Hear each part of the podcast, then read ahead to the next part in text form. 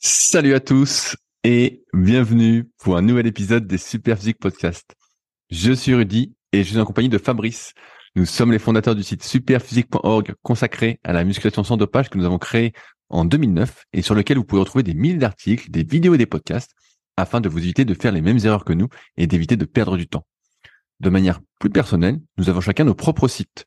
Pour Fabrice, c'est musculation-alter.fr sur lequel vous pouvez retrouver des articles sur l'entraînement à domicile ainsi que son livre du même nom. Pour moi-même, c'est sur rudicoya.com sur lequel je propose du coaching à distance depuis 2006, de véritables suivis, mais également des formations en fonction de votre morphoanatomie, des livres comme le guide de la prise de masse naturelle et le guide de la sèche naturelle que je vous envoie personnellement chaque semaine de manière dédicacée, ou encore la formation superphysique sur méthodesp.rudicoya.com pour les plus passionnés d'entre vous. Enfin, vous pouvez retrouver sur le site Superphysique, notre marque de compléments alimentaires destinée à améliorer votre santé et dont une bonne partie est bio, et notre application SP Training disponible sur tous les stores afin de vous permettre de savoir quoi faire à chaque séance. Enfin, vous êtes les bienvenus au Super Physique Gym et à la Villa Super Physique à proximité d'Annecy. Mais pour ce faire, il faudra me contacter avec le lien directement dans la description. Allez, c'est parti. Salut Fabrice, c'est la forme ou quoi? Salut Rudy, ouais ça va. ouais, c'est bientôt, ton... Attends, c'est bientôt ton anniversaire quand même. Attends, tu vas avoir quel âge? Je vais avoir 44 ans. Eh ouais, c'est tout anniversaire. Oh bah tu parais beaucoup plus, hein Moi je te donne au moins 54. T'es sûr que tu t'es pas d'une dizaine? Donc oui, j'ai 44 ans, mais justement d'ailleurs, euh, Rudy, je suis en pleine recherche de mon cadeau d'anniversaire et ça a toujours été un problème euh, pour moi en tant que euh, minimaliste et adepte de la simplicité volontaire. Avant même que les termes apparaissent, j'étais déjà comme ça et déjà quand j'étais adolescent, je savais jamais quoi demander pour Noël à mes parents parce que je savais jamais quoi acheter. Et ben là, j'ai à nouveau la problématique. Qu'est-ce que je m'achète pour mon cadeau d'anniversaire? Ah, c'est pas, ah, pas ta femme qui t'achète un cadeau? Ouais, mais c'est pareil, il faut que je lui dise. Alors bon, euh, que ah, je lui dise. putain, c'est même pas une surprise. C'est pareil. Mais elle sait pas, elle sait pas quoi me faire comme surprise. Ah bah, super. Euh... Alors, j'ai pensé à trois choses, les amis. Euh, donc, j'ai pensé à une battle rope, une corde ondulatoire. Non, c'est de la daube. Ah ouais. J'ai vu ton, j'ai vu ton message, j'ai vu ton message sur le forum pour prendre des biceps avec. Laisse tomber. Euh, tu, tu, vas faire le con avec. Ça ouais, alors... En plus, j'en ai une, j'en ai une. Je t'en donne une si tu veux. oui, alors j'explique quand même l'idée. C'est que euh, donc là, en ce moment, donc je fais un jour où euh, je fais, on va dire, du rameur et puis un peu de renfort musculaire, et j'ai un autre jour où en gros je fais du vélo, puis voilà, puis j'alterne comme ça. Et finalement, euh, vélo d'appartement plus rameur, bah, j'ai repris des cuisses. Alors pas évidemment pas autant que quand je faisais de la muscu, mais j'en ai repris en fait, ça, ça se voit pas mal. J'ai repris un peu du, du haut du dos grâce au rameur. Et puis, grâce, en faisant un petit peu de renfort musculaire, type des pompes et conneries comme ça, j'ai repris un petit peu de poitrine et donc mon poids est remonté à 75 kg pour 1m80 sans trop, sans rien chercher à faire de particulier. Alors que chez toi, j'étais descendu à 72 kg. Ah, mais tu faisais rien. Donc, tu faisais rien, tu marchais dans l'eau. Arrête. bah ouais, parce qu'à un moment donné, je pouvais même plus marcher, j'étais obligé de marcher mais, mais bref. Et puis, euh, d'ailleurs, même ce que je mange a, a, beaucoup changé, parce que quand j'étais chez toi, euh, j'arrêtais pas de manger des légumes et un peu de légumineuses, et là, maintenant, c'est beaucoup de légumineuses et un peu de légumes. Donc, tu vois, naturellement, euh, tout s'est réadapté. Mais il y, a un, y a un truc qui... Les bras, en fait, ça... Ils restent tout fins. Euh, les biceps, un tout petit peu, ils il gonfle avec le rameur, mais c'est pas assez, tu vois. Et donc, je me disais, bah tiens, qu'est-ce qu'il pourrait y avoir comme activité euh, qui soit un mix cardio et puis euh, qui travaille un petit peu plus le haut du corps? On en avait déjà parlé une fois, puis je me dis, bah peut-être le battle rope. Voilà, peut-être une idée de cadeau d'anniversaire, le battle rope. Sauf qu'après, ça va me pourrir mon jardin. Donc, c'est l'idée numéro un. Bah, attends, eh, franchement, Maurice, Maurice, attends, si tu veux des biceps, je vais t'expliquer ce qu'on propose aux gens en général 6 à 8 séries, 6 à 8 séries par semaine d'exercices de biceps, donc de curl en 2 à 3 exercices sur des exercices qui te correspondent d'un point de vue morpho-anatomique, donc longueur osseuse, variation articulaire et longueur musculaire, en série de 10 à 20 répétitions avec 2 à 3 minutes entre chaque série et tu vas prendre des biceps, hein, c'est pas compliqué mon vieux. Oui, mais je sais. Et t'as déjà le matos en plus, t'as déjà le matériel, ça te coûte rien. Oui, j'ai le matos. Mais je peux même faire avec l'élastique. Je suis sûr qu'en en jouant avec mon petit élastique, euh, je reprends un centimètre direct. Bon, bah c'est alors. pas ça. Moi, je cherche un, un, espèce de truc cardio qui, en même temps, euh, complète euh, les complète les activités que que je fais déjà. Donc, bref, euh, hypothèse 1, battle rope. Hypothèse 2, Le fameux casque à résonance osseuse, c'est comme ça qu'on dit Casque à ah, résonance osseuse Je crois que c'est induction osseuse, si j'ai pas de conneries, ou résonance Casque, voilà, induction osseuse. Bon, il y a le mot osseux dedans. Et donc, pour ceux qui connaissent pas ces, ces casques-là, c'est la plupart des casques, donc on met des choses dans les oreilles. Et là, le casque, ben, l'idée, c'est qu'on le met pas dans les oreilles, on le met juste euh, un petit peu euh, avant le lobe de l'oreille. Et on entend, alors j'ai testé ça chez Orange, euh, chez Orange à côté de chez moi. En fait, on entend la musique directement dans sa tête et tous les bruits euh, aux alentours, on continue à les entendre. Ben, je n'avais pas fait tester chez moi euh, avec mon casque? Non, non, non. Mais du coup, c'est, du coup, c'est assez sympa. Le truc, c'est que c'est cher pour un casque. Ah, enfin, Fabrice, c'est le Black Friday. Pour moins de 100 balles, t'en as un. Attends, alors ça, je vais t'en parler du Black Friday parce que ça aussi, ça me vénère. Le, les casques là, donc c'est la marque Scholz, je crois. Donc ils ont trois modèles. Hein. Il y a Open Move, Open Run et Open Pro. pro ça fait des lustres ça fait des lustres que j'hésite à en acheter un et euh, je trouve ça trop cher pour ce que c'est. Alors c'est pas le fait de dépenser l'argent, hein. je j'ai l'argent sur mon compte, mais euh, j'aime pas payer les choses euh, trop chères. Je me dis pas quand même. Pas payer tout court, hein. on connaît l'histoire. c'est le côté, c'est le côté Giroud, tu sais quand tu dis, tu te souviens de Giroud là, quand il, ah, quand il allait ramasser les ballons parce que oui, ben tu voulais les ballons, ça coûte cher, on va pas les laisser perdre. Bah là c'est un peu pareil. Je me dis bon quand même un casque comme ça c'est cher. Est-ce que vraiment ça vaut la peine par rapport à mon casque filaire et tout le tralala? Ah bref. Et donc ça fait des mois que je je regarde les prix pour en acheter un. Et je peux te dire que le Black Friday, c'est une grosse arnaque parce que c'est toujours les mêmes prix qu'avant. Sauf que maintenant, ils mettent Black Friday et ils mettent une promo avec un prix euh, un peu plus haut. Et donc, du coup, le Open Run, il est en promo, euh, il est soi-disant à 130, en promo à 99. Sauf qu'en fait, ça fait des mois et des mois qu'il est à 99. Donc, il n'y a pas de Black Friday, en fait. Ils ont juste mis l'étiquette, mais ça il n'y en a pas. Il n'y a pas de promo. Et je pense que c'est vrai, c'est la même chose pour pas mal de produits. Donc, tu vois, ça, je pense que c'est un bon achat. Moi, j'en ai un depuis des mois. Le seul point faible, c'est, euh, je trouve que la batterie tient pas très longtemps. Euh, alors moi, j'écoute beaucoup de podcasts, je sais pas toi, mais en gros, moi, il faut que je recharge tous les deux trois jours, quoi. Voilà, tous les deux trois jours, faut le recharger. Donc, euh, c'est un peu le point faible, mais sinon, j'en suis vraiment content parce que justement, comme j'écoute beaucoup de choses toute la journée, tout ça, ça préserve un peu le tympan. Alors j'ai surtout l'impression sinon de devenir sourd, à avoir un casque sur les oreilles sans arrêt, quoi. Donc euh, j'en suis content moi. Personnellement, euh, je trouve que c'est un bon achat. Euh, en plus, Superphysique peut te l'offrir pour ton anniversaire, tu récupéreras la TVA. ouais, mais ça change rien en fait. C'est c'est 20% de moins, Fabrice. ouais, ça n'a rien à voir. Mais même si ma femme me l'offre, en fait, c'est pas le fait de payer, c'est le fait de, de se dire quand même c'est cher pour un casque, tu vois. C'est le petit côté, euh, c'est que dans le temps, moi j'étais pauvre. Et est-ce que je t'avais déjà expliquer ma théorie sur les pauvres. En fait, il y a des gens. Alors, je te la fais rapidement. En fait, il y a des gens qui ont qui étaient pas très riches euh, quand ils étaient jeunes, et après, même quand ils ont un peu plus d'argent, et eh ben ils continuent à vivre comme quand ils n'avaient pas d'argent. En fait, tu vois, ils n'arrivent pas à faire des dépenses parce qu'ils se souviennent qu'à un moment donné, ils en avaient pas et ils se disent, ouais, mais quand même, euh, c'est cher, etc. Et donc, il y en a qui restent comme ça tout le temps, toute leur vie. Et euh, bon, bah, il y en a d'autres qui, après, s'adaptent. Et puis, comme ils gagnent plus, bah, ils dépensent plus. Mais il y en a, ils, restent comme quand ils étaient pauvres. Et, euh, et je connais d'autres gens qui sont comme moi. Hein. et, bref. Moi, je, moi, je, moi, je connais pas. Je vais pas dire les noms. Là, je me dis, ah là, merde, attention, je suis en podcast, je suis pas juste en discussion avec Rudy, donc je vais pas donner des noms. Mais il y en a d'autres qui sont comme moi. Et donc, et le troisième truc, c'est une ceinture à fréquence cardiaque, parce qu'à force. Ah, le, le type, le type, me fait trop rire. Il, il, pas, putain. Ouais, je sais. Mais à force que tu me parles de tes histoires de zone 1, zone 2, zone 3 et tout ça, je me suis dit, mais merde, quand je marche, au final, je suis en quelle zone? Est-ce ah, que je suis en zone 1? Est-ce que je suis en zone 2? Ouais, eh ben, et alors? Mais euh, je supposais effectivement que j'étais en zone 1, mais je me suis dit des fois, euh, je monte des côtes et euh, je vois quand même que c'est plus difficile, tout ça. Enfin bref, et je, me demandais, euh, voilà, comme ça se passait. Ou quand je me dépouille sur le, le vélo euh, Décathlon aussi, il y a un, un, compteur de fréquence cardiaque sur le sur le vélo. Et je sais pas, je trouve que ça monte pas beaucoup en fait. Non, sur le vélo ça monte pas. Ouais, ouais, sur le vélo ça monte pas. Euh, moi, ça monte pas beaucoup, ouais. En fait, je me dis, mais merde, pour avoir la zone 2 sur le vélo, euh, il faut que je pédale comme un dingue et que je transpire comme un dingue, parce que sinon, ça monte pas, en fait. Ouais, ça, et alors, je me dis, est-ce que je suis un euh, super athlète avec le cœur qui monte pas, ou est-ce qu'au contraire, je m'essouffle trop vite euh, en essayant d'atteindre la zone? Et donc, pour en avoir le cœur net, je me suis dit, bah, si j'achète une fréquence cardiaque, une ceinture à fréquence cardiaque, déjà, je pourrais vérifier que le chiffre que donne le truc Décathlon est juste Et puis, bah, je pourrais aller euh, tester euh, dans la forêt et tout ça, ce qui se passe, euh, voilà, quand je fais du VTT ou, tout ça. Fais, d'une pierre d'un coup. Prends la montre connectée plus la ceinture. Il y, a, des packs en ce moment avec le Black Friday. Pour moins de 300 euros, tu auras le package.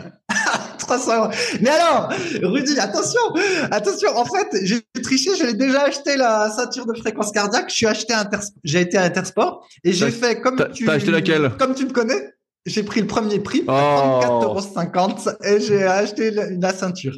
Bref. Et donc, du coup, j'ai acheté ça hier, j'ai déjà joué avec aujourd'hui. Et euh, ça m'amène à ma première question, parce qu'en même temps, on est là pour apprendre des choses. Première question, Rudy. Ces derniers temps, euh, ah oui, non, je fais aussi l'intro de ma question.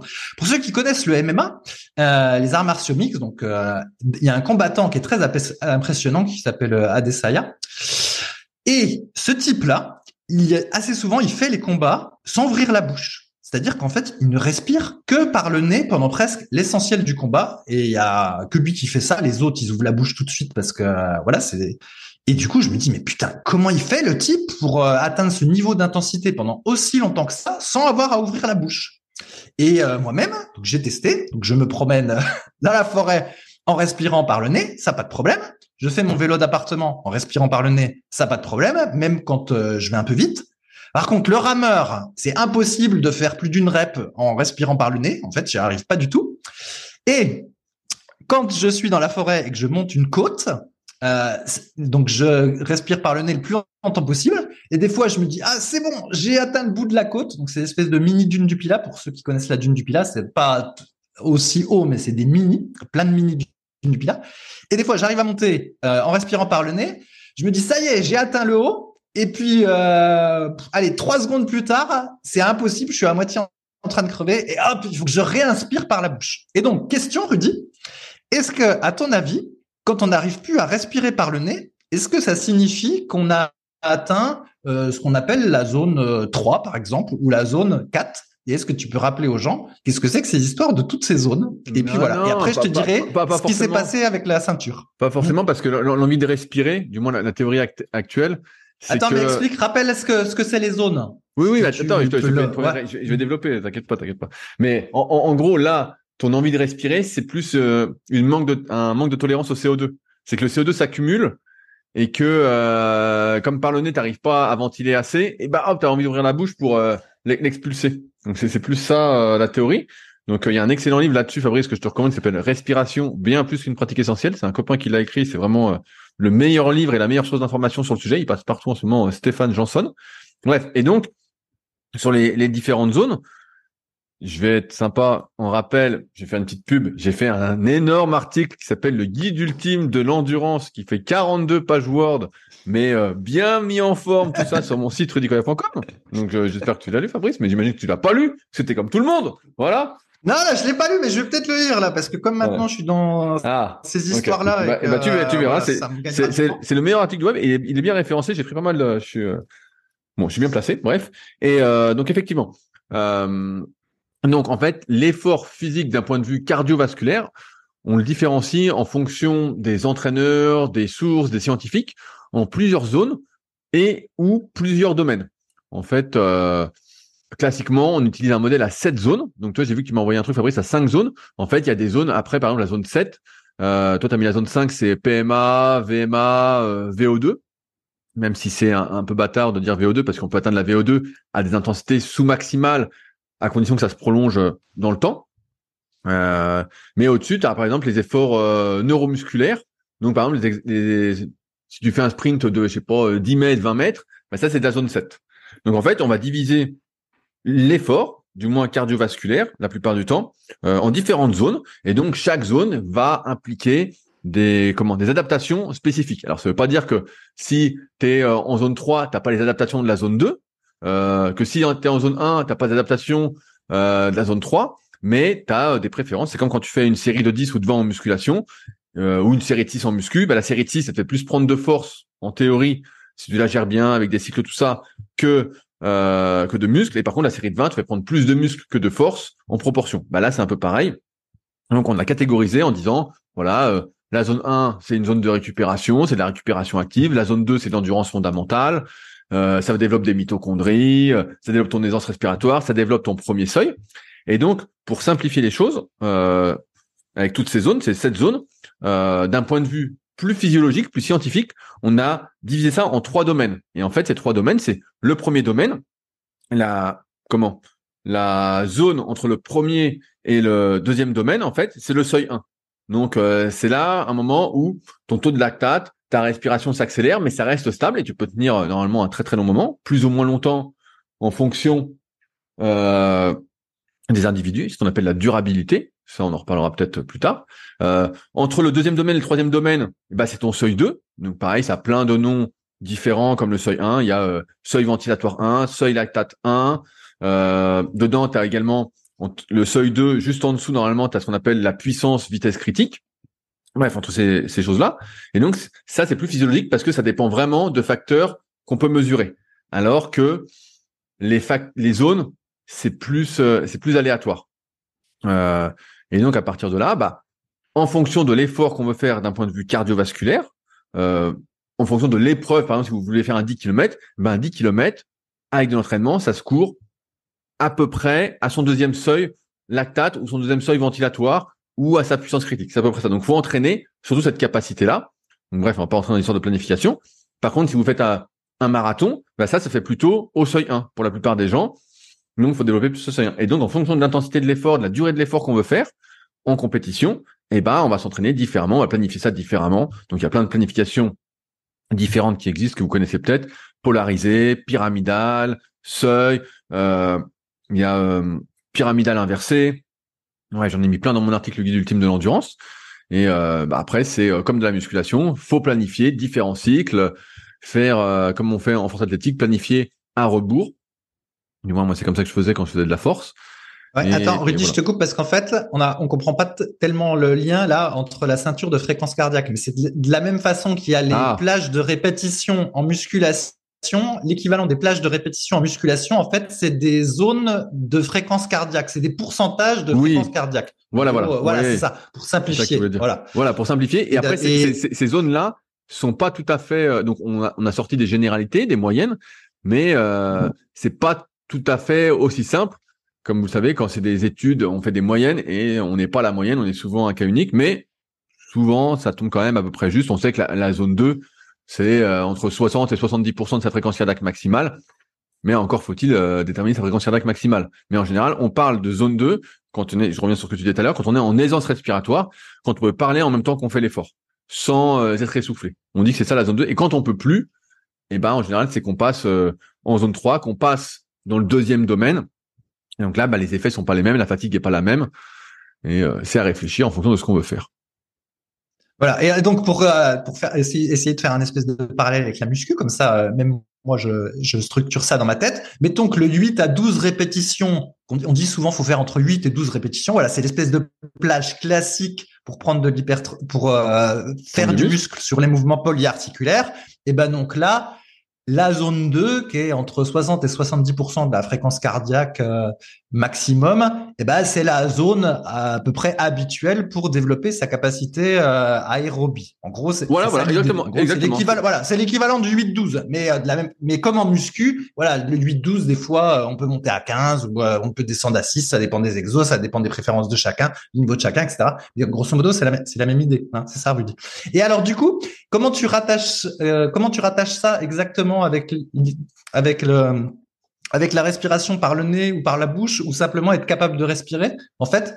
Parce que tu dis oui la zone 2 donc c'est quand on est capable de parler mais euh, comment dire euh, quand tu parles aussi des fois c'est difficile de respirer. Tu vois ce que je veux dire? Ah, oui, oui, oui. Bah là, ça, veut, ça veut dire qu'en général, tu es, au-dessus de ton premier seuil. Là, en général, c'est que tu es, euh, es au-delà de ta zone 2 ou tu es tout en haut de la zone 2 tu es euh, presque à la frontière parce que normalement, tu dois pas être essoufflé. Et donc moi, je peux te prendre un exemple parce qu'en ce moment, je cours. Je peux dire que quand je cours à, 10 km heure, bah voilà, je peux parler normalement. Si je cours à 11, bah il y a un petit essoufflement. Même si moi j'ai l'impression de rien faire d'un point de vue cardiaque, il y a cet essoufflement quand même qui est là, qui m'empêche de, euh, bien parler. Donc euh...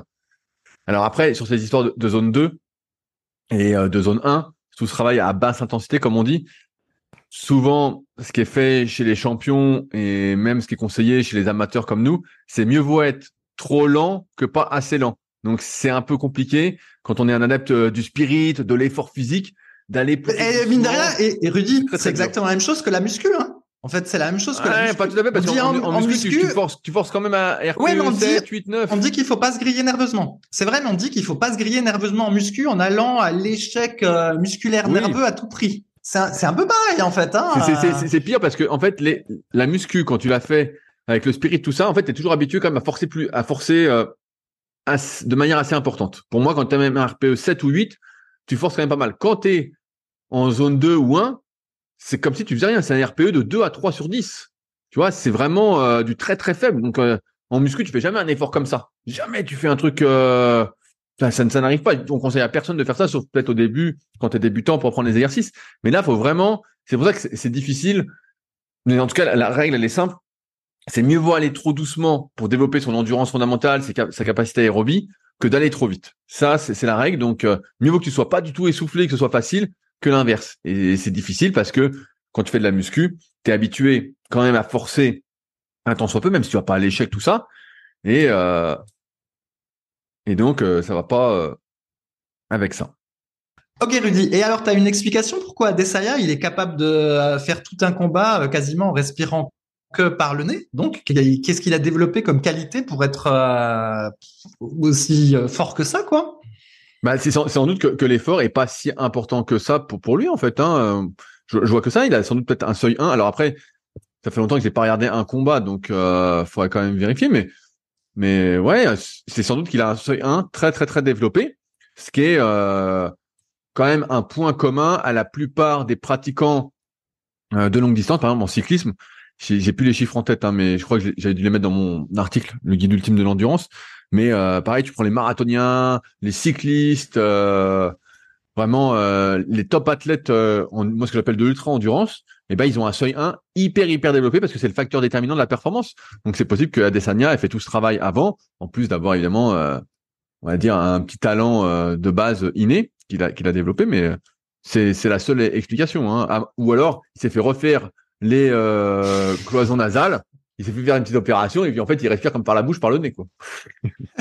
Eh, tu rigoles, mais mon chien euh, bulldog anglais, euh, je lui avais fait faire une opération euh, pour lui améliorer sa respiration. Et il y avait dans le package de l'opération respiratoire, il lui avait agrandi un petit peu les, je crois les narines ou l'intérieur des narines. Mais il disait que ça, ça jouait que de quelques pourcents, euh, c'était pas ça l'important, mais ça faisait partie du package de l'opération.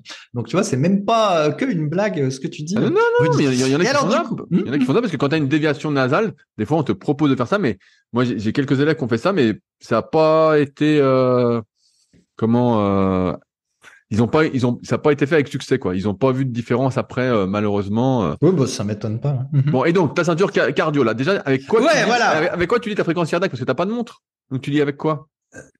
Bah, j'ai euh, j'ai galéré pour télécharger une application. Euh, voilà, ah bah, il a relié l'application euh, à la ceinture. Alors ça a été toute une affaire.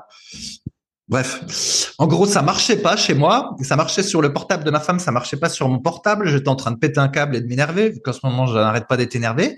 Et finalement, il a fallu que je sorte de la maison, puis finalement, ça s'est mis à marcher. Et du coup, euh, je pense que c'est le smartphone de ma femme qui devait, euh, je sais pas, son Bluetooth devait être plus fort que le mien et il écrasait mon Bluetooth, tu sais, comme dans les Chevaliers du Zodiac. Et du coup, ça marchait pas. Et dès que je suis sorti, ça s'est mis à marcher. Enfin, anyway. Et du coup, bah, j'ai, j'ai testé et justement, il y avait cette fameuse côte à vélo euh, dont je parle, dont j'ai parlé il y a quelques minutes, où impossible de ne pas ouvrir la bouche vers la fin de la côte. Et après, j'ai regardé sur l'écran et, j'approchais de la petite zone rouge. J'étais à un cheveu de la petite zone rouge. Et donc, ça. Mais donc, a combien, combien, de pulsations alors? Euh, ben, je crois que ça faisait 160. En fait, j'étais à 160 d'après le machin. Ok, ouais, ouais, mais je vois. Oui, oui, ça, Commence, ça, commence, à être assez élevé. Mais après, c'est à peu près moi ce que j'attends au vélo quand je force aussi, euh, quand je fais mes 5 fois 5 minutes sur vélo. Euh, j'étais aux alentours de 160. Euh, mais là, c'est quelques secondes, hein, en fait, les 160. C'est pas resté 10 minutes, c'est ah quelques, quelques secondes. Oui.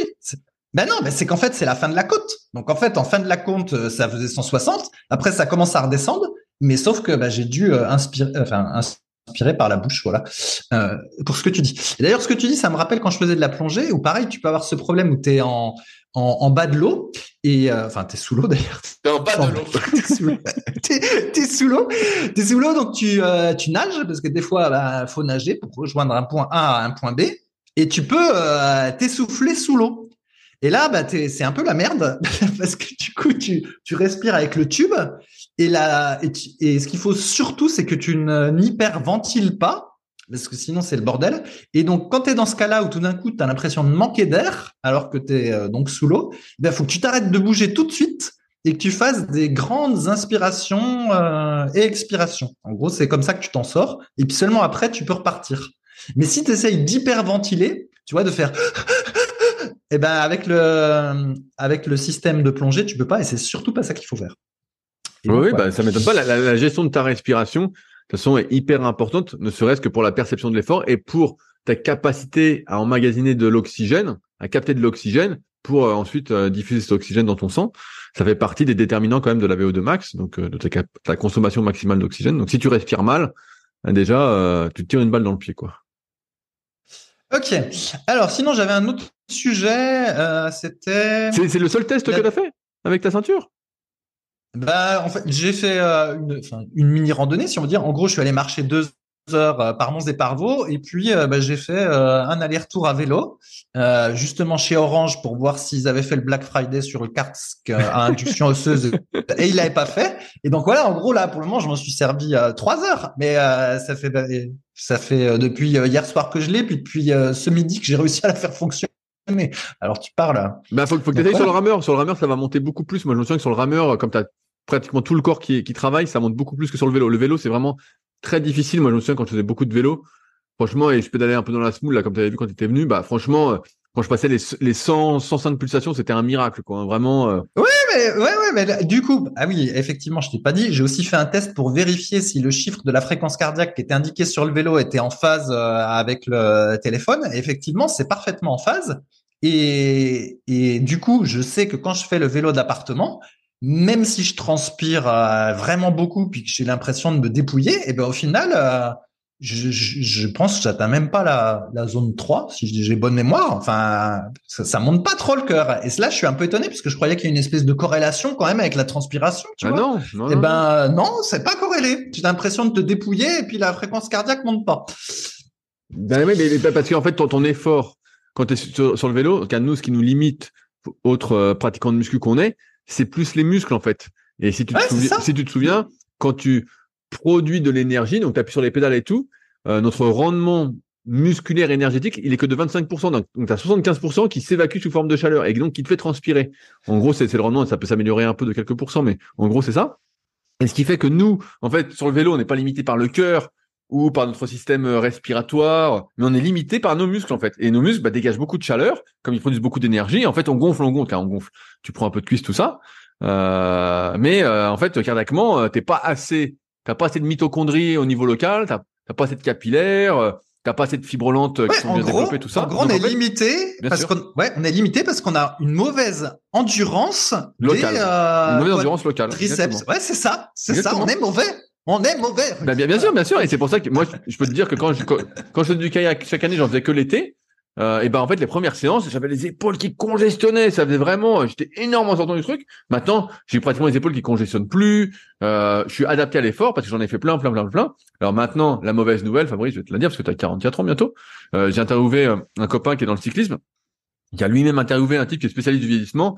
Et il m'a dit qu'après 35 ans la création de nouvelles mitochondries euh, d'améliorer leur fonctionnement, tout ça, c'était un peu râpé, quoi. Donc, euh, à mon avis, tu vas congestionner pour longtemps. Même si tu peux un peu progresser, tu vas, tu vas congestionner pour longtemps. ouais, ouais, bon, après, c'est pas grave. C'était juste pour comprendre un petit peu les mécanismes. Là que je joue avec la ceinture, mais fondamentalement, je m'en fous. Et voilà. Et d'ailleurs, pour rebondir là-dessus, euh, sur la blague toujours habituelle du, euh, du fonctionnel, euh, pendant, comme il faisait très moche, pendant plusieurs semaines, j'ai pas pu faire du VTT avec le club parce qu'il n'y a pas de sortie. Mais à la place, donc, je faisais du, du vélo d'appartement sur le décathlon. Donc, ce, le vélo d'appartement, il a la particularité qu'on a le buste qui est assez droit, en fait. Et euh, trois semaines après, donc, je refais du VTT. Je me dis bon, ça devrait quand même aller vu que j'ai fait du vélo d'appartement. Eh ben, figure-toi que le soir même, j'avais déjà des petites courbatures euh, aux ischio-jambiers et aux fessiers. Et alors, je t'explique pourquoi. Ouais, et eh ben je vais t'expliquer. Enfin, c'est ma théorie. Donc sur le vélo d'appartement, on a le buste droit et ça fait euh, beaucoup les quads.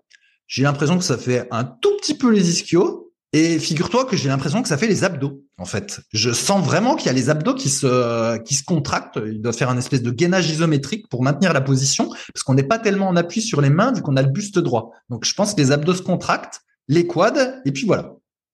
Et en fait, quand tu fais quand je fais le VTT, euh, et qu'il y a des côtes. Parce qu'évidemment, euh, dans la vie, tout est compliqué quand il y a des côtes. Et donc, quand il y a des côtes, vu que la particularité, c'est que moi, je fais dans du sable, si je me mets en danseuse, et donc ce qui me rapprocherait du vélo euh, d'appartement Décathlon, et eh ben si je me mets en danseuse, ça ne marche pas parce qu'on dérape. Donc du coup, on est obligé de rester les fesses sur le vélo. Et si jamais on ne penche pas assez le buste, cette fois-ci, c'est la roue avant qui se lève. Et donc, moralité, euh, quand on monte une côte sablonneuse, la seule solution, c'est d'avoir les fesses collées à la selle et de s'écraser complètement en avant. Tu vois, tu courbes le dos le plus que tu peux pour mettre le centre de gravité le plus bas possible, en gros. Et là, tu pédales. Et en fait, dans ce type, et je pense que du coup, on doit avoir une position qui est peut-être assez proche de celle de quelqu'un qui ferait sur un vélo de course, en fait, qui est très recroquevillé. Je pense que ça doit être assez similaire. Et là, eh ben, je sens que les ischios et les fessiers sont beaucoup plus mis en jeu. Évidemment, pas les abdos parce que tu es en appui complètement sur les mains. Et moralité, ben, bien que ce soit du vélo dans les deux cas, eh ben, au final, l'effort euh, musculaire est euh, assez différent. Pour pas dire, euh, je dirais même franchement différent, en fait. et là, tu te dis quand même, alors que c'est du vélo. Alors, tu vas, maintenant, tu, vas te, maintenant, tu vas te pencher sur ton vélo. Ouais, non, non, je vais pas me faire chier à, faire des trucs comme ça, mais ça, déjà, ça faisait longtemps que j'avais compris que ce truc de guerrier fonctionnel, c'était vraiment du bullshit fini.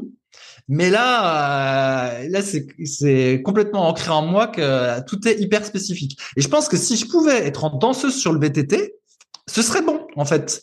Mais comme euh, je peux pas, puis qu'il faut être recroquevillé, bah c'est pas la même chose. Euh, voilà, l'effort est un peu différent au niveau musculaire et donc ça génère des petites des petites courbatures à la première fois. Et voilà. Amusant, non hein? Non, mais bon, ça, ça m'étonne, ça m'étonne pas parce qu'en fait, encore une fois, le, le, renforcement musculaire est très spécifique, même si certains ont du bol et nous expliquent qu'il y a des transferts, tout ça. On voit bien que euh, en fonction de la position dans laquelle tu es pour te renforcer, eh ben le transfert, il y en a certains tout petit peu, mais pas tant, pas euh, autant qu'on l'espère, quoi. Vraiment pas autant qu'on l'espère. On se rend compte que ce qu'on entraîne, quoi. Donc là, ça m'étonne pas des masses, hein, tu sais. Euh, ouais, ça, ça m'étonne pas. Euh. je vois bien, je vois bien que tout est très spécifique, quoi. Malheureusement, malheureusement ou heureusement, je sais pas comment le prendre. Ouais, ouais, c'est ça, c'est ça. Alors, autre sujet, Rudy. on a, je crois qu'on n'a jamais parlé dans le podcast. Est-ce que tu, bah oui, tu connais évidemment, mais c'est une manière de poser la question. Tu vois de quoi je parle si je te parle de dissociation ou d'association mentale pendant l'effort? Bah, vu, vu que je suis un fervent euh, admirateur de ton travail de newsletter que tu faisais à ta grande époque, euh, je me souviens très bien de ces sujets. ah bon, ok. Moi, je me souviens plus que j'ai écrit une newsletter là-dessus. Ah, ah, bref, je suis retombé, ah je suis retombé là-dessus en lisant un livre, puis je me suis dit ah oui, ça Quel livre? Quel, histoire là Un livre sur le rameur, euh, voilà. En gros, quand on fait un, effort, il y a euh, deux manières d'appréhender l'effort au niveau mental. Il y a la manière où on est complètement, euh, comment dire, on vit l'effort à l'intérieur de soi. Et c'est souvent ce qu'on fait en musculation. Par exemple, si vous faites une série de développés couchés, bah, vous cotez vos reps, vous, vous, voilà, vous, tu penses à, tu penses à tes pecs, tu penses à pousser, tu étais vraiment dans, voilà, tu penses à, voilà, dans l'instant présent. Exactement. Et il y a une autre et euh, il y a une autre méthode qui est la méthode de enfin une autre méthode. Il y a un autre truc, c'est ça qu'on appelle la dissociation où là, imaginons par exemple que vous allez euh, marcher dans la forêt et puis bah vous n'êtes pas en train de vous concentrer sur chaque pas ou sur votre respiration ou euh, à moins que vous faites de la marche méditative, mais probablement vous allez laisser votre esprit vivoter, penser à autre chose ou éventuellement vous pouvez vous voir euh, en train de marcher, en fait, comme une personne extérieure qui vous verrait en train de marcher. Voilà, c'est un truc dissociatif. Et donc en sport, euh, ce que j'ai lu, mais euh, en fait c'est pour avoir l'avis de Rudy, souvent ce qui se passe, c'est que Pour les efforts d'endurance et plutôt de basse intensité, on a tendance à pratiquer la dissociation. C'est-à-dire que déjà, on peut faire si on veut, on peut regarder la télé ou faire autre chose en même temps.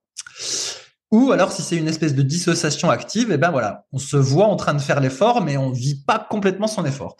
Et par contre, pour les efforts de grande intensité, comme par exemple euh, du rameur, ou alors si c'est de l'endurance mais à fond à fond, eh ben on a tendance à euh, pratiquer, euh, à être à faire une association mentale. En gros, c'est ça. Mais il y a les deux techniques possibles et apparemment, il y a des gens qui respectent pas nécessairement les deux règles que je viens d'indiquer, puis qui peuvent, je sais pas moi, pratiquer la, dissociation même pendant un effort intense et vice versa. Et donc, Rudy, Comment tu fais, toi? Est-ce que tu es plutôt associatif ou est-ce que tu es plutôt dissociatif? Ben non, mais je pense, je pense que tu as bien, as bien résumé les choses. C'est vrai que, toi, tout à l'heure, j'ai été courir. Euh, je courais vraiment tranquille, hein, vraiment, c'était, c'était de la zone 2. J'espère que c'était de la zone 2, que j'étais pas trop mais j'ai l'impression de rien. Bah, c'est vrai que j'écoutais un podcast, tu vois, j'étais pas du tout associé à mon effort, quoi. Vraiment, là. Euh. Voilà. Donc ça, ça, j'appelle ça de la dissociation passive. Même si euh, j'ai pas vu ce terme-là, mais je qualifie ça comme ça. Voilà, Donc, j'ai, écouté un podcast euh, intéressant que, dont je, que, dont je partagerai le lien dans ma revue de presse sur patreon.com slash leadercast. Bref. Et, donc, ouais, quand, quand c'est facile comme ça. Alors après, par contre, tu vois, quand je fais du kayak, Là, par contre, je suis toujours associé, quoi. Vraiment, même si je suis à basse intensité, à chaque entrée de la pagaie dans l'eau, de la pale, je pense à ce que je fais. Je suis euh, donc mentalement, c'est beaucoup plus fatigant sur les efforts de longue durée, justement, d'être associé. Par contre, quand je vais, quand je vais vite, bah si, pareil, pareil, je suis, je suis associé, euh, je suis associé. Mais et en muscu, par contre, c'est très très. Si t'es en muscu, si t'es dissocié et pas associé à ce que tu fais, Là, par contre, ça me paraît difficile d'avoir des résultats. C'est un peu ce, que, ce dont on parlait un coup. Ouais. Avec euh, El, Riser sur le, sur le forum, il parlait d'état d'esprit, tout ça. C'est vrai qu'il y a beaucoup de gens qui font de la muscu et ils pensent complètement à autre chose pendant qu'ils font leur série, tout ça. Et là, ça a moins de sens parce qu'encore une fois, euh, comme je disais tout à l'heure, la, la muscu, t'es jamais sur des efforts vraiment faciles, de développement de l'endurance. T'es vraiment sur des efforts quand même qui sont assez intenses, du 7, 8, 9 en RPE sur 10, normalement. Voilà, si tu cherches à progresser. Et, euh, et donc, tu es obligé d'être associé. Sinon, bah, en fait, tu peux pas être dedans, tu mets moins lourd, t'es pas explosif, t'as pas le P. C'est beaucoup moins productif. Tu peux te blesser. Voilà, tu peux te blesser parce qu'en fait, tu penses pas du tout à ce que tu fais. Alors que, euh, ouais, la, muscu, c'est vraiment, c'est vraiment associé. Alors que quand c'est facile, bah oui, quand tu fais du vélo, euh, tranquillement comme Fabrice, là, par exemple, bah, tu peux faire autre chose. quand tu fais de la course à pied, voilà. Mais quand je fais du kayak, vu que moi, entre guillemets, j'essaie vraiment de progresser et c'est surtout la technique que je peux progresser vu que mes paramètres physiologiques sont pratiquement au max, malheureusement. Euh, en fait, à chaque coup de pagaie, je pense, je pense, je pense. Et je peux dire que ouais, mentalement, euh, moralement, euh, psychologiquement, c'est fatigant. C'est vrai qu'à la fin, tu finis, tu dis que tu étais mort aussi bien physiquement que mentalement. Ouais. Alors bah moi aussi je suis plutôt team euh, associative et c'est pour ça que des fois je comprends pas trop comment euh, les gens arrivent à écouter un podcast. Euh, bah, ils s'entraînent pas vraiment, ils s'entraînent pas vraiment. Quand tu fais un truc facile, en... fait tu peux faire autre chose, mais dès que tu forces, tu peux pas en fait. Hmm. Alors il y a un cas quand même où la dissociation que j'appelle active est pertinent et peut-être l'électrostimulation. Que... L'électrostimulation. ouais par exemple, j'avais pas pensé à celui-là, mais c'est un bon exemple. Voilà ceux qui font des, des efforts d'endurance type triathlon et tout ça alors moi, je me souviens que quand euh, je m'entraînais pour le semi-marathon, quand j'étais fort jeune, il y a fort longtemps, j'avais remarqué, mais je crois que je l'avais lu aussi dans un bouquin, c'est que quand tu arrives vers la fin de ton effort d'endurance, tu commences à être euh, un petit peu fatigué, même beaucoup fatigué, je sais pas, tu as mal aux jambes, tout ça. Et ben là, être en mode associatif, ça va pas. Parce qu'au contraire, tu te focalises euh, un peu trop sur tes douleurs et ta fatigue, et que justement, à ce stade, être en mode dissociatif actif, c'est-à-dire pas euh, penser à un podcast ou à ta feuille d'impôt, mais euh, voilà, imaginer que tu es, je sais pas moi, Dieu au ciel, et puis tu vois un petit bonhomme courir, et donc le petit bonhomme, c'est toi, évidemment, tu le vois courir, mais du coup, tu es hors de toi, et euh, tu penses moins à tes douleurs, à ta fatigue et, tout ça. Et donc ça, j'appelle ça la dissociation active. Et effectivement, pour l'endurance et la fin des efforts d'endurance, peut-être que ça fait sens. Bah, bien sûr, bien sûr, parce qu'en fait, tu penses pas à tes petites douleurs. C'est sûr que des fois, des fois, moi, je cours et puis j'ai un petit truc là, voilà, qui dure. Euh... Si, tu sais, c'est toujours pareil. Tu penses que t'as mal, t'as mal, t'as mal. Tu penses plus, bah ça disparaît quoi. En fait, hein, c'est tout. Euh... Surtout que c'est des petits trucs. Donc euh, ouais, c'est sûr que encore une fois, en endurance, je pense que la dissociation ça, ça marche, ça marche mieux. Parce que si tu penses pendant des heures et des heures à ce que tu fais, euh, en fait, t'es mort mentalement. Euh, en fait, en fait, tu ralentis parce que t'es mort mentalement. c'est possible. Après, voilà. Bon. Donc, s'il y en a qui font de l'endurance ou qui font euh, différents efforts, voilà, dites-nous en commentaire si vous êtes plutôt team associative, dissociative, euh, passive ou active. Êtes-vous passif ou actif? C'est ça la vraie question, quoi. On a compris. Et, et aux différents stades de votre effort. Ensuite, qu'est-ce que j'avais d'autre euh, comme sujet sur ma liste euh Ah bah t'as, as noté les restaurants, Fabrice. J'ai, vu ta liste. Euh, il y avait les, ah les, restos parce que comme tu es, en fait, tu veux pas dépenser pour t'acheter un casque à conduction osseuse, mais que tu vas souvent au restaurant, euh, t'étais effaré. c'est et donc, j'avais déjà dit plusieurs fois que euh, les restos, je trouve que c'est une grosse arnaque. Et euh, tout est une arnaque. On dit arnaque, vous entendez l'intonation qu'il utilise. Mais euh, ils essayent tous de nous prendre notre argent en fait. et, l'autre coup, je tombe sur un article sur le canard enchaîné. il y a toujours des tas d'articles sur le canard enchaîné, mais des, fois, je me dis, il faut que j'arrête de l'acheter ce truc-là parce que tu deviens fou. Et donc, ça disait que en France, il y avait 175 000 restaurants mais qu'a priori, il y avait que 7000 restaurants qui faisaient vraiment euh, du fait maison. Alors par contre, c'est pas bien clair si c'est 100% de la carte en fait maison ou euh, si c'est euh, rien du tout en, fait maison. Et il y a toujours dans ce même canard enchaîné, il y avait un article qui disait que pour ceux qui prennent des steaks tartare au restaurant, dans 80% des cas, eh ben c'est de la viande achetée, c'est de la viande hachée industrielle. En gros, qu'ils ont, ils ont acheté le tartare. Ils ont acheté le tartare directement. Ouais, c'est ça en fait. Ouais, c'est ça. Et donc c'est écrit que ça peut être vendu 22 euros, alors qu'en réalité, euh, eux, ce qu'ils ont acheté, ça coûte 4,50 euh, euros. Et puis, euh, bah, bien sûr, ils, bah. ouvrent le, ils ouvrent le truc, puis te le, puis te le filent. Et donc voilà. Bah ouais, donc, ça, ça m'étonne pas, ça m'étonne pas. Hein et donc voilà, si vous allez au restaurant, alors je sais que des fois il y en a justement parce qu'il y a des gens qui doivent avoir conscience que euh, il y a plein de d'escroqueries où où tu vois les cuisines de l'extérieur, ça se fait assez où euh, tu vois toute la Merde, j'ai oublié comment ça s'appelle. J'allais dire la palanquée. tu as toute la palanquée de cuisiniers qui cuisinent. Parce que j'ai oublié comment on appelle ça, un groupe de cuisiniers. Euh. Tu te souviens du mot, Rudy? Un groupe, de, un groupe de cuisiniers? Bah, L'équipe, voilà, l'équipe des cuisiniers, il y a normalement il y a un mot spécifique pour dire euh, les l'équipe ensemble. Les, les Ouais, non, c'est un autre mot. Peu importe. un groupe de plongeurs, on appelle ça une palanquée, mais un groupe de cuisiniers, normalement, il y a un mot, mais j'ai oublié. Bref, et donc normalement, des fois, on peut les voir de l'extérieur parce que voilà, ils ouvrent les fenêtres et puis du coup, on voit que c'est de la vraie cuisine euh, fait maison. Et au moins, ça, ça rassure parce que sinon, euh, eh ben voilà, on se fait euh, rouler on se fait rouler, mon cher Rudy. Eh ben, ouais, mais bon, euh, après, ça, ça m'étonne pas parce que finalement, tu sais bien que quand tu vas au resto, c'est comme, euh, je, vais pas une petite pub un peu déguisée, mais c'est comme quand euh, tu achètes à, une marque et que c'est beaucoup plus cher que Super Physique, tu sais très bien que tu payes, là, quand tu vas au resto, tu payes le loyer, tu payes les serveurs, tu payes euh, le, le service en cuisine, tu payes plein de choses en fait qui sont qui font en fait que tu es obligé de payer beaucoup plus cher euh, que si tu l'achètes le truc juste pour toi, quoi. C'est simple, hein. Là, euh, au gros, durant encore, toi, c'est port de pêche. Bah, franchement, le poisson, il est pas cher, il est pas cher. Il est beaucoup moins cher. Franchement, j'y vais, euh, prendre du poisson, bah, ça coûte beaucoup moins cher que chez moi. Bah ouais, euh, alors que tu vas au resto, tu prends un morceau de poisson, euh, putain, t'es, qu'à Annecy, t'es à 30 balles, quoi. Le, plat. Donc, t'es, t'as, pas, pas envie d'y aller. Mais, euh, et c'est pareil pour les compléments alimentaires, donc, pub déguisé. T'as plein de marques. Maintenant, toutes les marques ou presque vendent beaucoup plus cher que Superphysique. Je réexplique parce que nous, en fait, on veut vendre à des prix auxquels nous, on achète ou on achèterait et donc qui soient accessibles. Et donc forcément, bah, on fait pas de publicité. Notre meilleure publicité, bah, c'est vous. D'ailleurs, merci d'en parler autour de vous.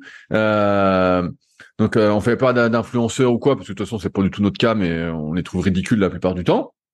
Euh, et euh, voilà, on est dans aucun magazine, si ça existe encore, magazine sportif.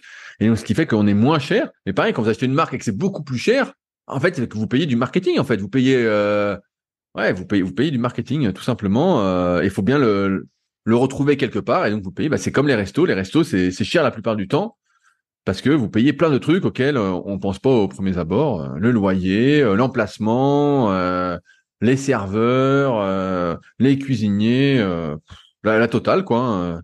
Donc, donc voilà. Pourquoi faut pas aller au resto ou alors faut aller que dans des restos différents de ce que vous mangez habituellement pour goûter des choses différentes. Si c'est pour manger la même chose que chez vous et bouffer du riz, bah, autant rester chez vous. ok, Rudy. Euh, bon, je sais pas s'il y avait un parallèle aussi bien avec les compléments alimentaires, mais bon.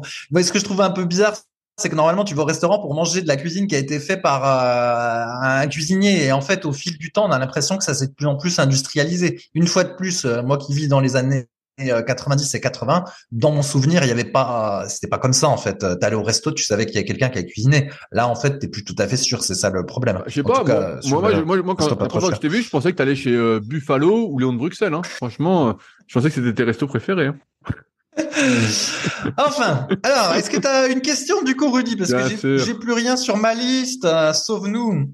Oui, bien sûr. J'ai pris, pris une question sur les forums superphysiques. Euh, une question de Gram 68. Alors, alors en fait, euh, je vais donner un peu de contexte. Vous savez, si vous nous écoutez régulièrement, vous lisez nos articles, ce qu'on espère, et eh ben que euh, il y, a, y, a, des choses que vous avez intégrées qui sont pour nous et pour vous bah, admises en fait et et, et, voilà. Et là, en fait, je suis tombé sur une question qui a été posée cette semaine, donc euh, le 22 novembre exactement. Euh, donc hier, au moment où on fait ce podcast, où on enregistre. Et j'ai été très surpris. Donc je vais vous la lire et en espérant bah, pas être le seul à être surpris de cette constatation que fait Gram 68. Je lis la question. Je suis une femme de 44 ans, 1m54, 46 kg. J'ai débuté la musculation il y a deux ans et j'ai pris un, goût dingue. Je suis satisfait des résultats physiques que j'obtiens et de mes progrès. J'adore aussi de plus en plus travailler en force. Donc, je rappelle, 44 ans, 1m54, 46 kg. Je fais du soulevé de terre avec un record en 5 répétitions à 80 kg. Je squatte à peine mon propre poids de corps, je bench à 30 kg. Donc des charges pas ouf, mais c'est mon max. Il y a trois semaines, après une séance de soulevé de terre avec mon coach, je me suis fait mal au dos du côté droit. Ça a duré une semaine et je vais voir un ostéopathe qui m'a parlé du carré des longs et du psoas. J'ai mis ça sur un manque d'échauffement, mon coach m'ayant mis 80 kg sur la barre en troisième série. Vendredi, sur mon soulevé de terre, rebelote du côté gauche. Grosse pointe d'abord, suivie d'une douleur sur toute la ceinture lombaire, et le lendemain, impossible de me pencher. Irradiation dans la fesse, ostéo en urgence, bloqué. On va y revenir. Ce matin, j'ai eu rendez-vous avec mon, mon ostéopathe habituel, qui est médecin sportif. La contracture musculaire est réactionnelle. Il y a pour lui une petite irritation du sciatique et un souci au niveau d'une lombaire en bas et une plus haut. On va reparler de toutes ces conneries. Pas d'imagerie prescrite, interdiction de sport pendant une semaine, puis il a juste dit de faire doucement un avertissement. Je ne me vois pas arrêter la musculation. J'aime trop ça et cela me vide la tête. Et faire le deuil de l'esthétique, c'est dur. Je pense stopper le soulevé de terre quelque temps. Par quoi le remplacer? Puis-je continuer les thrusts Est-ce dangereux pour le dos? Je pense que je ne m'échauffe pas assez. Je ne sais pas si la, je ne sais pas la gravité de mon bobo. A priori, c'est pas trop grave, mais j'aurais aimé une imagerie. Comment garder une musculature dans le cas où il faut préserver son dos? Merci de m'avoir lu. PS, j'avais ma ceinture de force. Fabrice, c'est du caviar cette question, non? Eh, Attends, tu sais, tu sais qu'au club de VTT, mais je l'ai peut-être déjà dit euh, une fois. Donc il y a une femme qui a 50 ans qui fait du VTT avec nous, tout ça. Et un coup, elle a dit qu'elle avait mal aux cuisses parce que la veille, elle avait fait du soulevé de terre au Basic Fit. Tu te rends compte? Et, là, tu vois, cette femme-là, c'est un peu pareil en fait. Et tu dis, mais qu'est-ce qui s'est passé dans le monde pour que tout d'un coup, euh, euh, même des femmes comme ça, d'un certain âge, se mettent à faire du soulevé de terre à la salle? Tu vois, c'est un truc de dingue. Hein? C'est un truc de dingue. Bah, alors, est-ce que, est-ce que tu veux commencer à répondre? Ah non, je te laisse répondre parce que j'ai pas grand chose à dire sur ce truc-là. Je sais qu'après sur jeux vidéo, ils vont dire ah ils connaissent rien, ils disent qu'il faut pas faire de soulevé de terre et tout ça. C'est pas ce que je, veux dire. C'est pas, ce que je veux dire, mais. Euh, ouais, ouais. Moi, je, ouais, bref. On se souvient que Michael Gundil, il y a déjà, dans les années 2000, déjà, il disait, il faut surtout pas faire de soulevé de terre, c'est de la daube. On lui riait au nez. Après, on, nous, on a compris qu'il fallait pas en faire. Et puis maintenant, il y a jamais eu autant de gens qui en font du soulevé de terre, semble-t-il. Truc de fou. Du soulevé de terre, du Bah oui, c'est fonctionnel. Alors bref, je, vais prendre la, la, question dans l'ordre. Euh, 44 ans. Donc le vieillissement a commencé malheureusement depuis longtemps. Donc euh, il n'y a, a, pas que ça qui vieillit, mais voilà, je vais faire des raccourcis euh, rapides. Donc l'espace entre ces vertèbres a commencé à diminuer à cause de la gravité. Euh, et puis à cause de nos habitudes, hein, je sais pas quel travail a fait, mais voilà, si on est assis euh, régulièrement, euh, si on n'est pas très souple, si on n'a pas de renforcement, et c'est pas dit qu'en étant renforcé, la gravité euh, joue pas, qu'on perd pas de l'espace entre nos disques. Bref, le vieillissement a déjà commencé. Ensuite, elle fait du soulevé de terre avec un record à 5 répétitions à 80 kg pour 46 kg de poids de corps. C'est bien, hein elle, ah est, balèze en fait. Hein c'est énorme. Alors après, hein. moi je me méfie toujours des performances annoncées sans vidéo parce que souvent au soulevé de terre, la mode c'est de faire du dos rond, de pas bien placer son dos. Donc en fait, ça, ça vaut rien du tout. Mais bref, on va partir du principe qu'elle le fait bien. Donc 5 à 80, 46 kilos de poids de corps à 44 ans, c'est une super performance. C'est vraiment euh, un très très bon niveau. Maintenant, moi je suis très surpris que quand tu fais du soulevé de terre et que tu te fais mal au dos, tu te dises pas déjà en amont, je fais un exercice qui met de la pression sur mon dos, en plus je fais de la force, donc forcément ça va mal finir. Pour moi, on l'a tellement répété sur les forums, dans les articles, vraiment dans des vidéos. Je sais pas, j'ai dû faire des dizaines de vidéos sur le sujet. Bref, pour moi, ça me semble normal.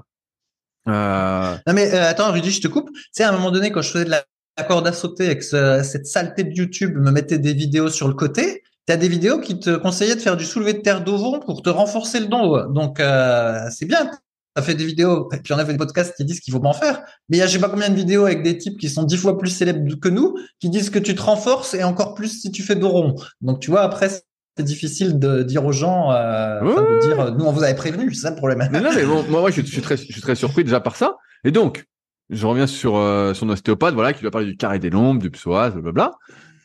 Rebelote, ce coup-ci de l'autre côté du dos. Impossible de se baisser, irradiation dans la fesse, ostéo en urgence, sacroiliaque bloqué. Une sacroiliaque, un os, ça, une articulation, ça se bloque pas. Ça, ça n'existe pas, c'est pipeau tout ça.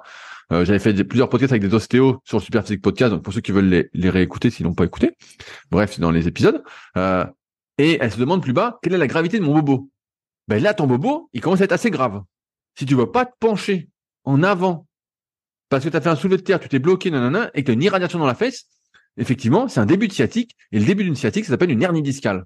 C'est pas compliqué, on va mettre des mots sur des mots clairs. C'est une hernie discale. Ça veut dire que il y a quelque chose qui touche ton nerf sciatique, et donc Pareil, je pense que Graham n'a pas écouté l'ancien épisode, mais Fabrice, il pouvait en parler longtemps. Il a eu ça, il pouvait plus euh, bouger le pied pratiquement, il dû faire opérer en urgence, et il a mis plus d'un an avant de retrouver son dos, et encore, il n'est pas méga confiant. Donc là, c'est une blessure très grave que tu as. C'est pas une petite irritation du sciatique. À 44 ans, ta régénération, elle n'existe plus, tu es dans la dégradation, malheureusement, euh, rien que par ton âge. Et si en plus, tu fais du soulevé de terre lourd régulièrement, bah, tu accentues cette dégradation. Voilà, tu vas, tu vas pas te régénérer, c'est comme ça. Et là, en plus, bah, tu arrives au stade où tu as du bol. Pour l'instant, c'est que la sciatique, mais ça peut être paralysie. Tu peux te pisser dessus, tu peux te chier dessus. Euh, disons-le clairement, euh, si tu continues à insister là-dessus. Là, pour l'instant, tu as du bol. C'est une petite hernie discale. Donc, tu pas besoin d'imagerie. Euh, voilà. Donc là, la contraction musculaire est réactionnelle. Bah oui, parce que quand tu as mal, ton corps, il se bloque pour éviter que ça s'accentue. Voilà, on en a déjà parlé plein de fois. C'est les compensations que tu mets en place pour euh, un peu te protéger. Mais il faut pas que ça dure trop longtemps parce qu'après tu compenses, tu compenses, tu compenses et t'as mal partout. Donc, par rapport à ça, c'est pas l'interdiction de faire du sport que tu dois faire, c'est revoir tout ton entraînement. C'est pas faire le deuil de l'esthétique, c'est pas arrêter la musculation, c'est s'entraîner de manière intelligente. C'est avoir du bon sens et de se dire que mettre de la pression sur son dos, encore une fois, à 44 ans, où les erreurs pardonnent beaucoup moins que quand tu as 20 ans où tu te régénères, voilà, comme ça, euh, du jour au lendemain, euh, d'heure en heure, ben là, c'est que quand tu mets de la pression sur ton dos, si tu fais du squat, du soulevé de terre, du développé militaire, du rowing bar buste penché, bref, plein d'exercices euh, qu'on recommande pas. Et, d'ailleurs, euh, cette liste-là, j'avais déjà mis dans mon livre, le guide de la musculation naturelle. Il y a, oui, c'est vrai. Il y a, je sais plus, je sais plus combien de temps, tu vois. Il y a le bouquin, moi, je l'ai, je l'ai écrit en 2015 ou 2016. Il, a dû sortir en 2017 ou 2018. Donc ça fait presque 10 ans. Et même avant ça, on disait bon, bah faites gaffe, faites gaffe, faites gaffe. Euh, donc en fait, c'est pas de la musculation, c'est que tu dois t'entraîner avec de l'intelligence, avec du bon sens. C'est pas parce que ton coach te dit que le soulevé de terre c'est sans risque, ça va te faire du bien, nanana, qu'il faut le faire. Alors, je dis pas qu'il faut pas faire de soulevé de terre. Je pense que en faire de manière légère, par exemple, tu fais 46 kilos, t'en ferais à 40 kilos, voilà, euh, tu ferais euh, trois séries 6 ou trois séries 8 pour te maintenir, pour maintenir une petite musculature sur la chaîne postérieure. Voilà, en échauffement de ta séance, bah, ce serait très bien. Voilà. Mais rechercher la performance et la force à cet âge-là, euh, pour moi, c'est l'erreur suprême. C'est l'erreur suprême. Après, tu marques comment garder une musculature dans ce cas où il faut préserver son dos. Et ben choisir euh, entre guillemets les bons exercices. Donc par exemple, euh, bah, tu as eu plein de réponses sur le forum Gram, donc je vais, les résumer. C'est au lieu de faire du soulevé de terre, et bah faire des extensions au banc à lombaire. ce sera beaucoup plus profitable. En plus, dans une position où les risques sont quand même assez limités. Euh, au lieu de faire du rowing buste penché, va peut-être faire du rowing à la poulie basse ou euh, du rowing avec un support pour le buste, donc que ce soit assis ou légèrement incliné. Euh, c'est entre guillemets, fuir, et on va utiliser ce mot-là, fuir tout ce qui va mettre trop de pression sur nous, qui va accentuer en fait cette dégradation de laquelle tu vas pas récupérer comme quand tu avais 20 ans. Puis-je continuer le hip thrust Est-ce dangereux pour le dos? Moi, je pense que le hip thrust c'est un très bon exercice, mais pareil, comme tous les exercices, on peut mal le faire. Donc c'est important aussi. Euh, je sais pas euh, la qualité de ton coach, mais tu peux continuer le thrust à condition que ton dos soit fixé. S'il n'est pas fixé et que tu bouges comme beaucoup juste le bassin, bah là, c'est sûr que tu vas te déglinguer aussi. Enfin, l'échauffement, bah, l'échauffement, à chaque fois, on, on en, car on en rigole, on en rigole surtout jaune. Euh, on a un excellent article sur le site Superphysique qui s'appelle l'échauffement avant une séance de musculation, euh, que tu peux aller voir, que vous pouvez aller voir. Et en fait, l'échauffement, à chaque fois, euh, je, je, dis à mes élèves en BPGEPS et je vais le dire à mes élèves en CQP, et c'est pas compliqué, c'est que mieux, si vous manquez de temps, mieux vaut sauter un ou deux exercices de votre séance et bien s'échauffer que l'inverse. À terme, surtout avec les années, eh ben, rien ne vaut bon échauffement. Et un bon échauffement, ça dure 15, 20, 25 minutes, parfois 30 minutes. Alors, euh, ça peut faire bondir certains de leurs chaises, mais en fait, euh, plus vous allez mettre lourd, plus vous allez avoir besoin de vous échauffer. On en parlait la semaine dernière dans le podcast avec Clément pour ceux qui l'ont écouté. Euh, ou alors, faut entraîner plus léger et moins s'échauffer. Mais j'ai envie de dire qu'avec le recul, on s'échauffe jamais trop. On s'échauffe jamais trop. Donc, euh, c'est sûr que quand tu t'échauffes pas, tu as plus de chances de te faire mal. Mais si en plus, tu fais des exercices qui mettent de la pression sur le dos, et que tu forces en plus, tu fais de la force, bah, évidemment que ça va le finir. À part l'exception de l'exception de l'exception, tous ceux qui font du soulevé de terre et du squat en force finissent en miettes. Voilà, c'est pas compliqué, je l'ai dit euh, des dizaines et des dizaines de fois. Tous ceux qui étaient à mon époque en force, bah, il reste plus personne euh, qui en un seul morceau. Quoi. Euh, franchement, il reste personne. Donc, donc c'est pas compliqué. Il faut éviter ces exercices-là et on peut très bien développer un bon physique sans ces exercices-là, ceinture de force ou pas. mais à condition, encore une fois, bah, de miser sur le moyen long terme. J'en parlais dans le podcast avec Marco et, et, et Totor euh, qui avait fait les Super Games qui s'appelle euh, Lift Talk et il disait maintenant quand j'entraîne quelqu'un ou je m'entraîne, j'essaye toujours de mettre des exercices et des poids qu'on peut utiliser sur le moyen et long terme. Je pense que la, recherche de la performance et euh, c'est peut-être difficile à entendre, mais pareil, il y a un podcast qui va sortir sur le sujet dans les secrets du sport dans deux ou trois semaines que j'ai enregistré avec un pratiquant de longue date de musculation. en fait, à un moment, faut faire le deuil de la performance et plutôt viser bah, la santé, le développement esthétique, ça se fait encore en fonction de votre niveau. Si ça fait 20 ans que vous entraînez, bah, c'est mort. Mais si ça fait deux ans que vous entraînez, même avec des méthodes non optimales, vous allez quand même prendre du muscle, prendre de la force, tout ça. Mais il faut se dire, voilà, est-ce que cet exercice-là, à ce point-là, je peux le faire dans 10 ans, dans 15 ans, dans 20 ans? Si la réponse est non, c'est mauvais signe. Vous êtes en train de vous détruire. Si la réponse est, oui, eh ben, dans ce cas-là, tout va bien, vous êtes sur la bonne voie. Et je pense que c'est des questions à se poser à partir du moment où on atteint un certain âge, même si 40, 44 euh, ans, c'est encore assez jeune euh, relativement, mais on est quand même euh, dans la phase vieillissement, dégradation, non-régénération. Et, et donc, faut réfléchir, je pense, en ce sens. Voilà. Ok. Et Rudy, tu sais, donc finalement, moi, mon histoire de dos, là, ça fait, c'est plus d'un an. Mais effectivement, là, le dos, ça va euh, beaucoup mieux. Donc, il me reste des petites douleurs résiduelles derrière le genou, c'est pas bien clair euh, ce que c'était. Ça se trouve, ça n'a rien à voir avec le dos. C'est peut-être parce que trop longtemps, euh, j'étais resté avec mon syndrome fémoro-patellaire, qui fait que j'ai pas tendu les jambes pendant longtemps. Mais bref, du coup, je n'ai, on va dire, quasi plus de douleur. Et, franchement, c'était un bonheur. C'est un bonheur, alors que pendant des mois, j'avais des douleurs par-ci, par-là, qui étaient difficiles à gérer mentalement. Et là, je suis heureux comme tout. Et euh, avec mes nouvelles séances de rameur, de vélo, euh, de marche nordique, euh, de randonnée dans la forêt, où mon risque de blessure est quand même assez faible et où pourtant bah, je peux me dépouiller sur le vélo d'appartement en transpirant un peu ou sur le rameur en transpirant un peu. Et ben du coup, je suis heureux comme tout et j'ai enfin réussi à trouver un espèce d'équilibre entre faire des activités où je peux me dépouiller et en même temps euh, sans risque. Voilà. Donc, enfin, avec un risque sans, risque, sans, risque. Attends, euh, plus, tu vas, plus tu vas forcer, plus tu vas te niquer. Hein. Ça, c'est pas compliqué. Bien, oui, non, mais tu vois, là, il y a, pas d'impact. En fait, tu te souviens de la liste euh, à un moment donné? Ah mince, j'ai plus de batterie, ça va couper d'un coup. Euh, donc, je finis en 30 secondes. À un moment donné, on avait fait une liste avec les sports recommandés, je sais plus, pour les seniors ou quelque chose comme ça. et tous les sports que je fais, ils sont, enfin, tous les sports, tous les exercices que je fais, ils sont dans la liste pour les seniors. Donc, je suis relativement confiant. Ça devrait durer un petit moment. Et donc, voilà, Rudy. Je vais couper là parce que bientôt ça va couper abruptement. Donc je dis euh, au revoir à tout le monde et n'hésitez pas à me dire ce que vous choisissez entre Battle Rope, le casque à induction osseuse ou la ceinture à fréquence cardiaque. Allez, salut Fabrice. Salut. Si vous êtes encore là, c'est que vous avez sans doute passé un bon moment. Si vous avez des questions sur les sujets que nous avons abordés aujourd'hui ou que vous souhaitez nous en poser, ne vous priez pas, c'est avec plaisir dans la partie commentaires sur SoundCloud ou sur YouTube. Si vous avez des questions qui n'ont rien à voir avec les sujets abordés, par contre, cela se passe sur les forums Superphysique, qui sont les derniers forums de musculation du web et qui est également les premiers sur www.superphysique.org. Enfin, merci d'avance pour, pour votre soutien, notamment à ceux qui laisseront des commentaires sur les applications de podcast, que ce soit Spotify ou Apple, avec évidemment la note de 5 étoiles sur 5. Je compte également sur vos partages sur les réseaux sociaux que je repartagerai avec plaisir. Sur ce, bon entraînement et à la semaine prochaine.